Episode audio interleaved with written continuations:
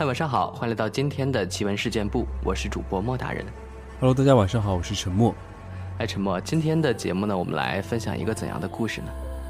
今天要给大家分享的是一个，应该说，哎，我不知道大家有没有这样的一个概念啊？嗯，好像是在这个偏远地区啊，或者中国的这个周边边疆地区啊，比如说什么，对对对，像新疆啊这种地方啊，包括像什么云南啊，嗯，特别容易出现一些类似于这个，呃，古在我的脑子里面，对，就好像是那种像《山海经》啊之类的里面的神秘莫测的那种。的传说，对，就特别就存在于什么新疆啊、云南这种地方，嗯。包括之前听的一些小说也是啊，嗯，然后会有一些什么僧人啊怎么样的，都是那边的传说。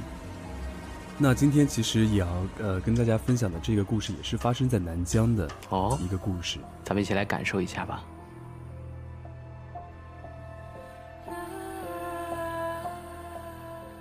老司机光哥讲的故事很恐怖。光哥是一个真正的老司机，在南疆跑了几十年的长途，遇到过许多怪事儿，有僵尸、鬼打墙、动物拦车、大冰层下密密麻麻的死人。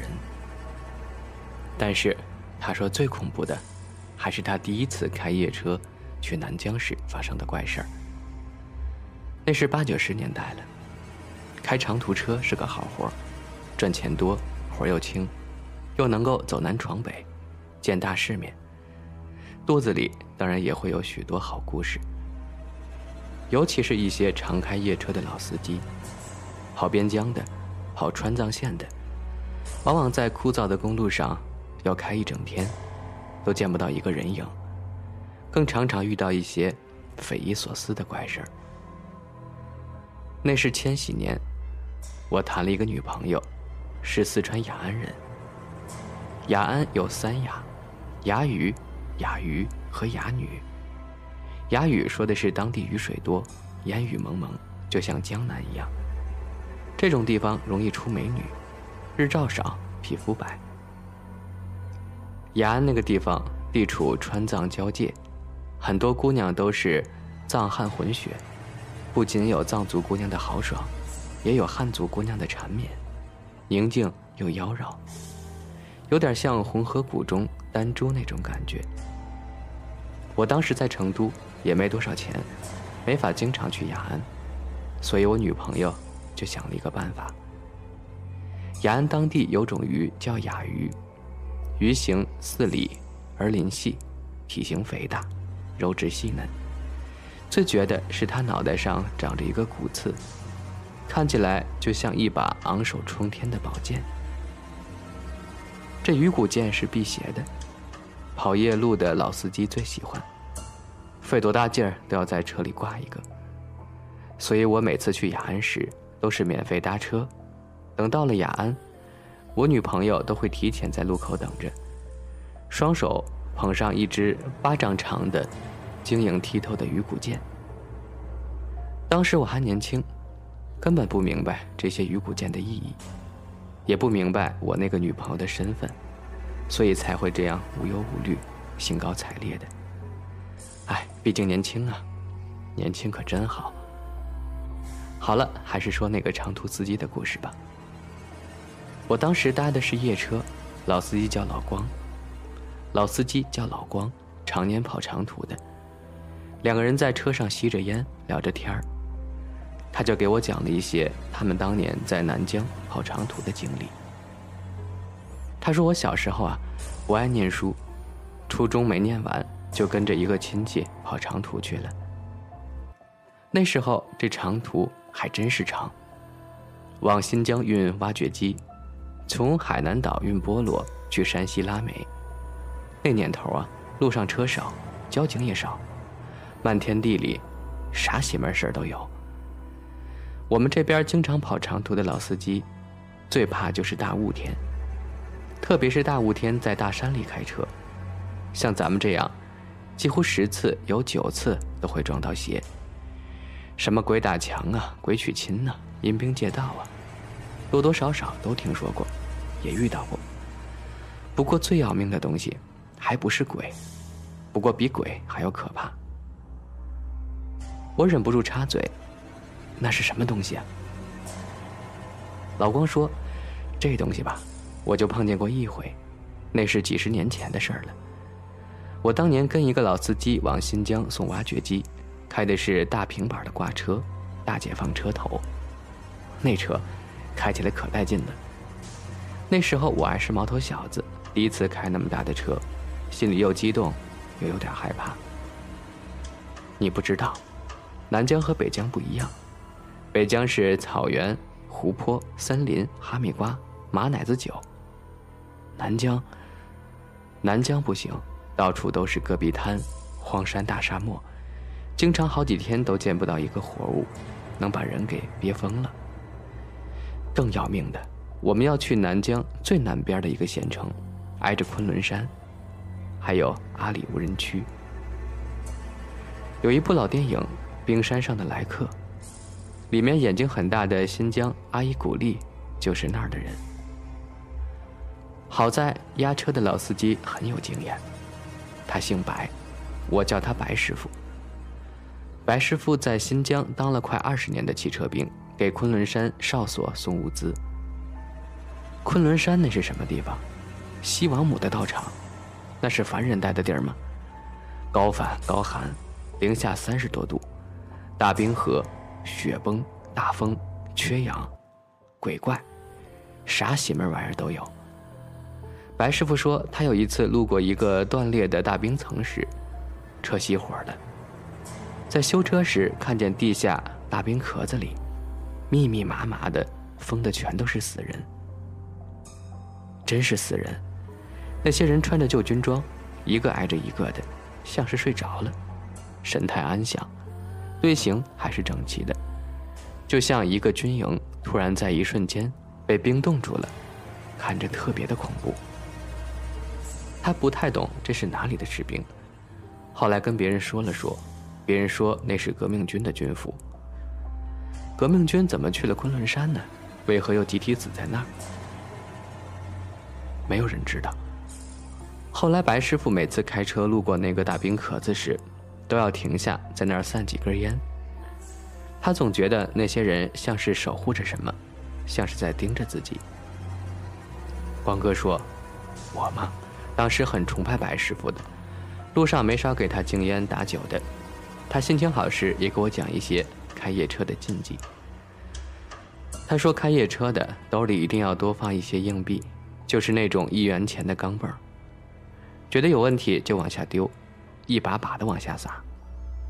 这些钢镚儿就跟以前的铜钱儿一样，沾过的人，沾过的人手多，沾染的人气也多，阳气重，可以辟邪的。有时候会遇到一些邪门事儿，也要分轻重缓急。像是鬼打墙，也不一定坏事，要赶紧停车，别往前开了，因为前头可能是悬崖、断路、恶鬼。这是有东西在救你的命的。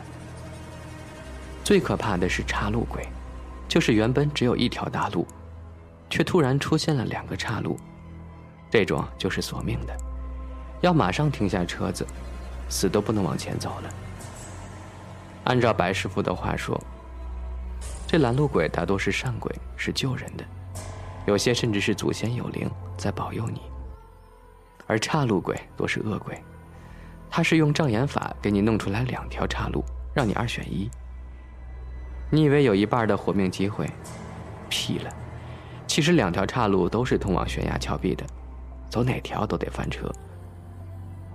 光哥也是感慨，说起来也怪，我开大车那么多年，有时候会经过一些地方，那地方三天两头出事车祸原因都一样。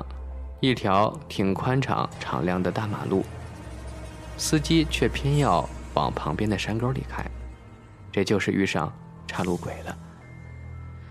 不过，按照白师傅的说法，最吓人的，就是怪物上车。不过那东西到底是咋回事呢？他没跟我说，只是说万一碰到了，基本上就是九死一生。光哥说：“我他娘的也是倒霉。”第一次开车，就碰上了。到底这个怪物上车是怎样的呢？后面又会发生怎样的事儿？咱们听沉默继续为大家分享。他说：“那时我和白师傅已经到了南疆腹地，到处都是荒山、沙漠，车子顺着大山、沙漠一路开，枯燥的让人想上吊。开始时我白天开车，白师傅晚上开，后来路上几天都看不到一辆车，我就跟白师傅换了班，开始开夜车。白师傅嘱咐我，要是有什么不对劲的，就马上叫醒他。”这地方很邪，一个不小心，我们就出不去了。白师傅说的不错，进入南疆第三天，我就中了邪。现在想想，在南疆开夜车挺特别的，天气都特别晴朗，一轮明月高高挂在天上，大颗大颗的星星，干干净净，清清楚楚。戈壁滩上洒满月光，沙漠上，荒山上。像是撒了一层雪，亮晶晶的，让人看了很感动，很想流泪。有时候沙漠腹地会突然亮起大灯，还有像放烟花一样，照得整座山亮如白昼。但是看着那座山就是普通的荒山，这些烟火是哪里来的？白师傅就说，这些都是中国的秘密部队，在深山里都有基地，这是在基地里做实验，习惯了就好。他还说，南疆有些地方关押着一些怪物，有时候会出问题。那些烟火有些是在打怪物的。我本以为他是在胡扯，没想到还真的遇到了。第三天晚上，我开着开着车，天上突然就下了雾。按说南疆这个非常干燥的地方，雾是很少见的。我记得当时还在报纸上看过一个新闻，讲塔里木盆地旁边一个县城降了大雾。是五十年不遇的奇景。好在这雾不大，路上基本也没，所以也没当回事。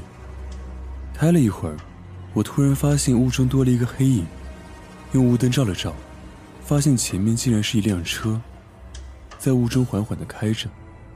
我兴奋极了，没有在南疆这种荒漠开过车的人，是无法理解那种一连在大漠中开了几天几夜车，连一个人都看不到的焦灼。我使劲按了一下喇叭，又慢慢加速，想超车过去，跟他打个招呼。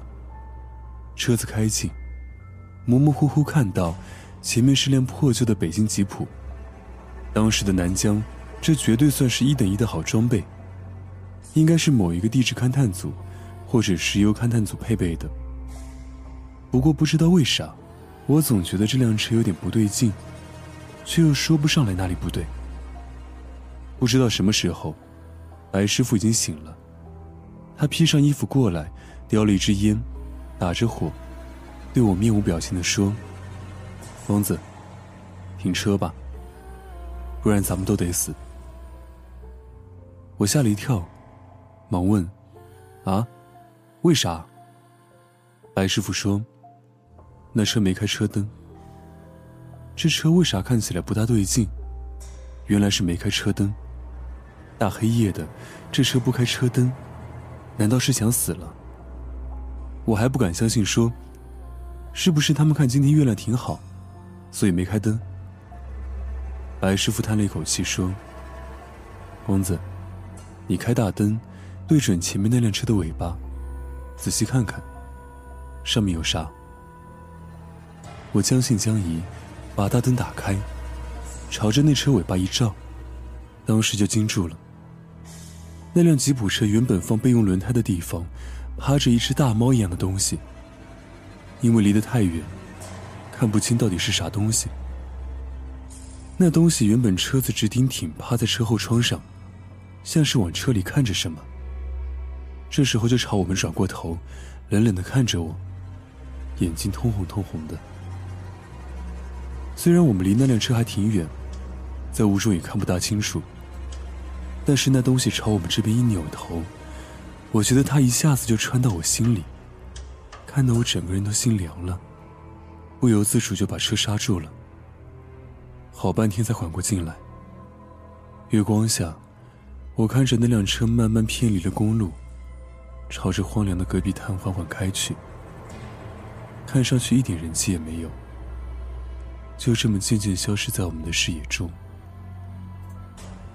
光哥说到这里，把我激动的脸通红，又刺激又害怕的问他：“那光哥，你们当时遇到的到底是什么东西啊？”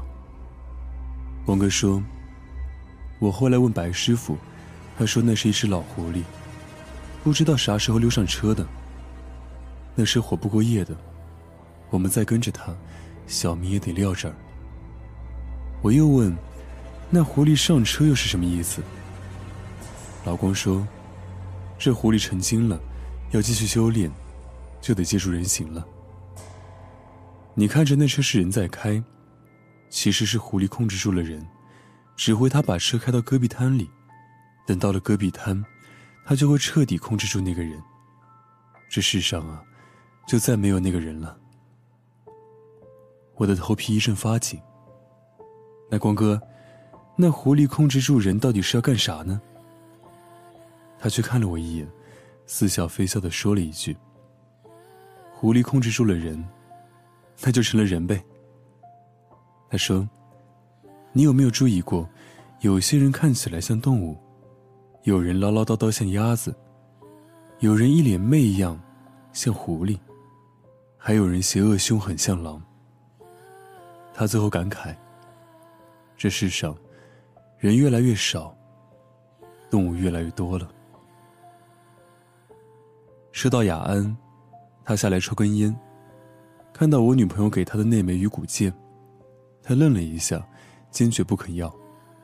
临走前，他拍了拍我的肩膀，给我留了个电话，意味深长的说：“我以后要是遇到什么事情，可以联系他。”当时我也没多想，随口答应了一声，也没当一回事。